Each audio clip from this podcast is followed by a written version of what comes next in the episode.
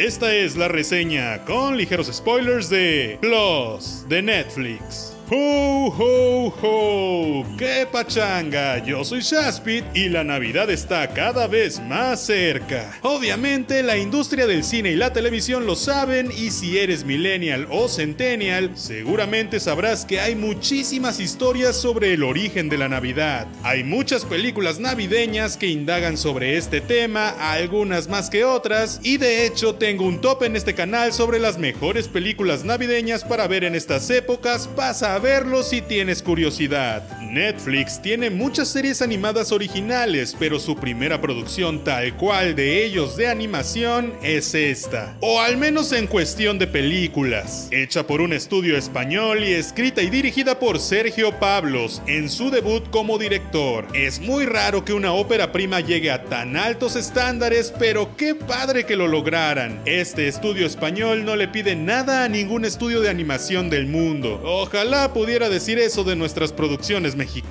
Pero es que la animación de Klaus es de verdad espectacular y exacta. Es un 2.5D con ciertos modelados de 3D en sus escenarios, pero que en general da una sensación como de esas películas 2000 eras de Warner Brothers, tipo El Gigante de Hierro. Este estilo de animación, en mi opinión, le da una esencia muy especial a la película, pues se siente mucho más cercana, mucho más hogareña y ayuda mucho con la parte emocional. Jesper es un hijo malcriado, nacido y crecido en una mansión. Es el heredero de una gran fortuna y una gran empresa de carteros. Sin embargo, da todo por sentado y está muy acostumbrado al confort de su vida de rico por lo que sus preocupaciones para con la compañía son mínimas, aunque haga como que trabaja. Su padre se da cuenta de esto y decide enviarlo a una isla abandonada por la vida donde nunca ha prosperado el trabajo de ningún cartero, con la misión de estar ahí un año, establecer la empresa de carteros ahí y hacer 6.000 transacciones de cartas en ese año. Si no lo logra, lo desheredará y quedará en la calle sin lujos ni nada. Esto obviamente para que este hombre madure por fin viviendo sin sus grandes lujos. Todo esto no parece tan difícil, pero cuando llega a la isla se da cuenta que todos los habitantes se odian entre sí y que hay una gran disputa histórica entre dos familias. Nadie quiere estudiar por lo que no saben escribir y nadie quiere que nada cambie. Esta es una de las mejores historias navideñas de los mejores relatos sobre el origen de Santa Claus y de Navidad sin tener realmente una connotación religiosa y sin alterar demasiado lo que ya conocemos.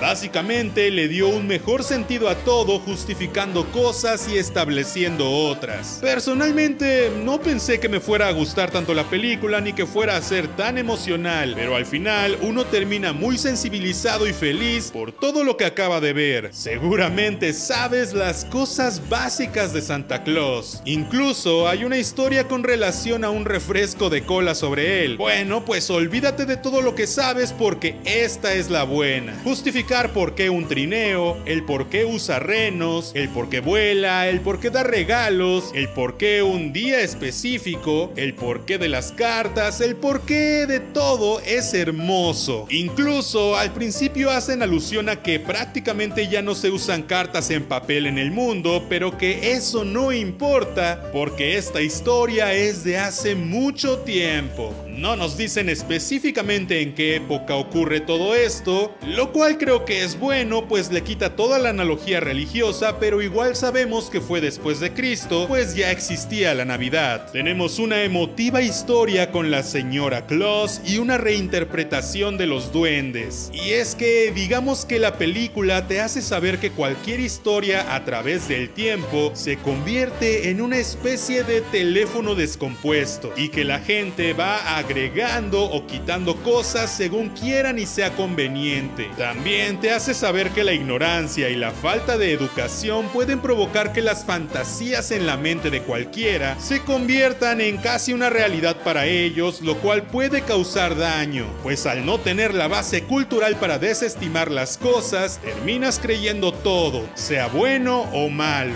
Tiene un gran mensaje sobre cómo es importante estudiar, es importante no clavarse en algo que te vienen contando desde siempre solo porque está ahí. Puedes tomarlo por el lado de la religión o por el lado de la historia del mundo o por el lado de lo que es santa. Pero el caso es que todo esto es genial porque la película elimina por completo el lado mágico de Santa Claus para reimaginarlo como algo más altruista y bonito. Pero manteniendo los misterios que rodean estas épocas y que rodean la vida misma. Pues hay momentos en que la película te hace saber que hay algo mágico ahí fuera, que ese algo es lo que mantiene vivo a Santa Claus hasta la fecha. La música es algo muy especial, pues tiene un soundtrack y un score que te pondrá muy feliz, muy triste o te pondrá la piel chinita según lo requiera. Es sutil cuando debe serlo y estruendoso cuando quiere impresionar. Creo que es una historia perfecta para millennials y centennials que por cualquier razón